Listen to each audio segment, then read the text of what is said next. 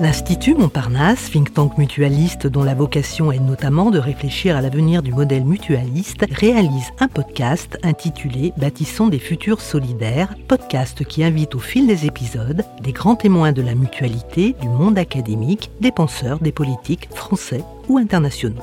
Engagés dans une démarche de promotion de l'économie sociale et solidaire, en tant qu'économie défricheuse des nouvelles questions de société, innovante sur les problématiques sociales et environnementales, l'Institut Montparnasse donne aussi la parole à la société civile, aux acteurs des territoires, professionnels et citoyens engagés, afin de relayer les bonnes pratiques et les idées inspirantes.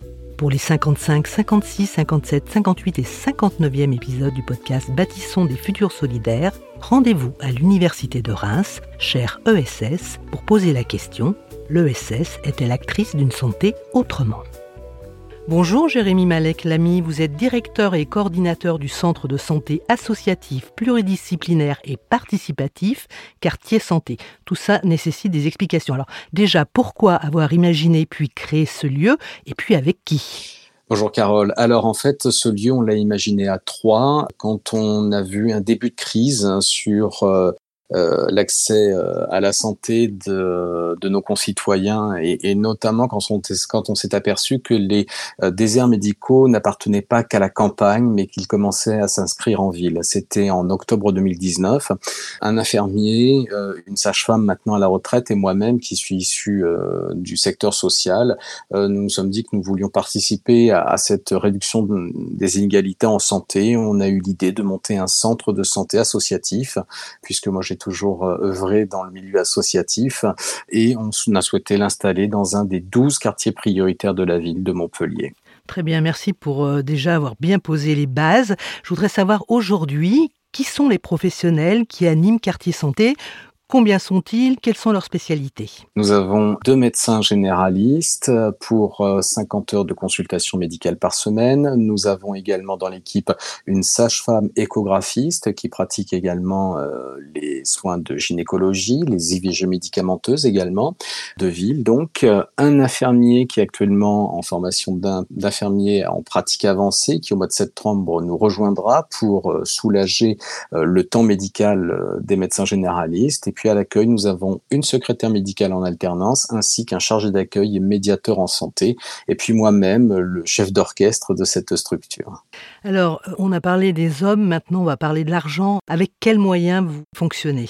On a l'habitude de dire que euh, l'équilibre économique des centres de santé est assez fragile. On va pas se mentir, c'est vrai. Il faut savoir que nos, euh, nos budgets euh, généralement sont constitués à 80% de la tarification à l'acte de consultation, donc médical, et à 20% de subvention. Donc c'est un juste équilibre qu'il faut trouver, puisque la particularité, c'est que dans les centres de santé, tout le monde est obligatoirement salarié, les professionnels de santé y compris. On répond également à des appels à projets pour pouvoir développer les actions de prévention et de promotion de la santé, qui est vraiment euh, l'une des missions primordiales pour les centres de santé, notamment les centres de santé participatifs. Alors vous pouvez nous donner des exemples Quel type d'actions euh, menez-vous? Alors j'ai cru comprendre hein, qu'il y avait euh, d'une part les appels à projets que vous venez d'évoquer, et puis aussi des partenariats qui vous permettent aussi d'actionner ce levier de prévention. Tout à fait. Alors il y a deux choses. Il y a effectivement euh, les appels à projets, comme euh, comme c'est le cas pour notre programme Quartier des seniors, qui est financé à 100% par euh, des fonds destinés à, la prévention et au dépistage des fragilités chez les personnes de plus de 60 ans, et qui nous a permis de mettre en place de l'activité physique adaptée et des ateliers mémoire avec une psychologue. Et puis nous avons aussi des partenariats avec des associations qui sont déjà financées ou avec des collectivités comme la ville de Montpellier, mais également avec euh, la caisse primaire d'assurance maladie euh, de l'Hérault en l'occurrence, et qui nous permettent de mettre en place des actions euh, qui destinées à, un public bien plus large que celui du centre de santé, mais également aux habitants du quartier prioritaire et des quartiers alentours. Le 6 décembre dernier, par exemple, on a mené une belle opération autour de la prévention du diabète avec la fac d'odontologie, la fac dentaire de Montpellier, avec la CPM, avec une association qui s'appelle Diabète Occitanie avec la ville de Montpellier, avec notre professeur d'activité physique adaptée, et puis le bailleur social pour la communication dans les cages d'escalier. Jérémy Malek-Lamy, pouvez-vous nous dire quel est votre regard sur l'usage de la santé par les patients, ceux que vous côtoyez au quotidien? On, est euh, dans une ère de consommation et de surconsommation euh, immédiate. Et la santé, malheureusement, n'échappe pas du tout à ce phénomène développé euh, depuis quelques années avec l'accès notamment au numérique. Donc c'est très très difficile de revenir en arrière, d'autant qu'on va dire que depuis une trentaine d'années, il n'y a aucune éducation au système de santé et à la santé qui a été faite auprès des générations qui nous ont euh, précédés. Donc il y a tout ce cheminement à, à reprendre en fait avec les patients et essayer de leur faire comprendre que la santé ce n'est pas uniquement quand on est malade en face du médecin dans la salle de consultation. En dehors de la prévention, c'est vraiment l'éducation qu'il faut reprendre. Aujourd'hui, est-ce que vous seriez par exemple capable de me dire combien coûte réellement une consultation médicale. Euh, vous allez chez votre médecin, certes vous allez payer, mais vous serez euh, automatiquement remboursé. Euh, un traitement pour une pour une maladie chronique aujourd'hui, personne ne sait combien ça peut coûter et le patient lui-même le premier parce que on a tendance à faire disparaître ce coût qu'on ne met plus face aux yeux des, des patients et c'est bien dommage. C'est en ça qu'on a toute cette éducation à reprendre. En termes de prévention, oui, il y a des campagnes de sensibilisation. On pense notamment euh, à la célèbre antibio les antibiotiques, c'est pas automatique, mais euh, par exemple la prévention, ça commence euh, avec l'alimentation déjà. Comment on consomme notre alimentation? Qu'est-ce qu'on met dans notre alimentation? Alors petit à petit, il y a des reportages qui sortent sur effectivement les aliments ultra transformés. Il y a l'apparition du Nutri-Score, mais on a pris tellement de retard que ça va être très très long à remonter. À votre niveau, au niveau d'un centre comme le vôtre, implanté au cœur d'une ville, Comment faire évoluer les comportements? Quels sont les leviers possibles?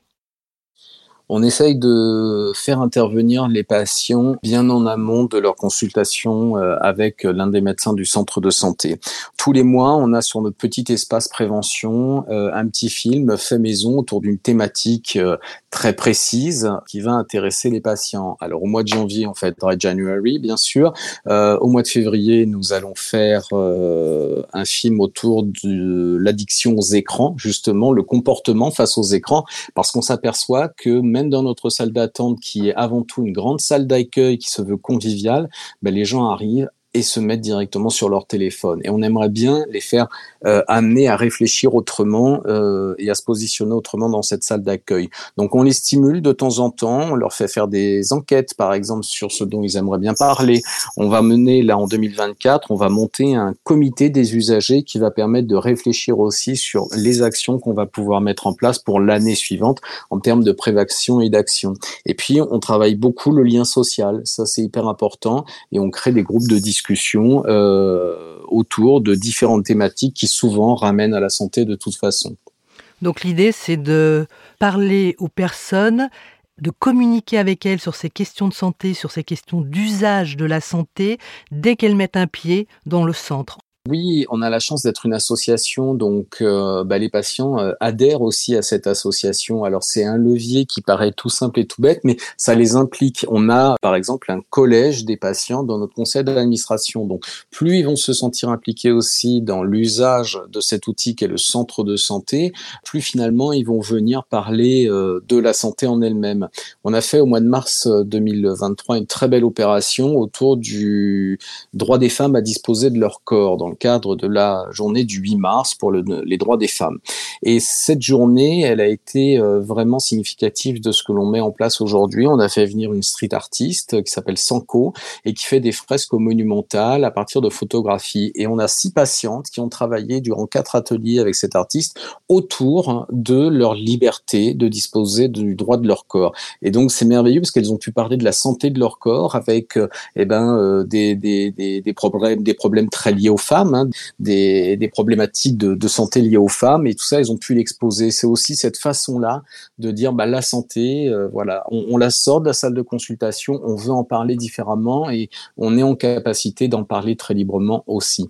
Et puis, euh, le projet, bah, c'est à terme de faire venir aussi euh, bah, des patients experts, par exemple, on est en lien avec certains d'entre eux, et tisser des liens comme ça au fur et à mesure pour gagner la confiance de nos propres patients, pour qu'ils viennent témoigner eux-mêmes de leur façon d'agir avec leur propre santé, notamment les patients chroniques par exemple, et aller jusqu'à l'éducation thérapeutique. Ce que je pense de la médiation en santé, c'est qu'on l'affiche toujours euh, euh, et trop souvent euh, envers les personnes les plus éloignées du soin. Or, ce que je trouve un petit peu dommage, c'est qu'aujourd'hui, on a toute l'autre frange de la population qui est éloignée de la santé en elle-même. Et derrière la santé, on met évidemment la prévention primaire, la prévention secondaire et toutes ces habitudes de vie. Hein.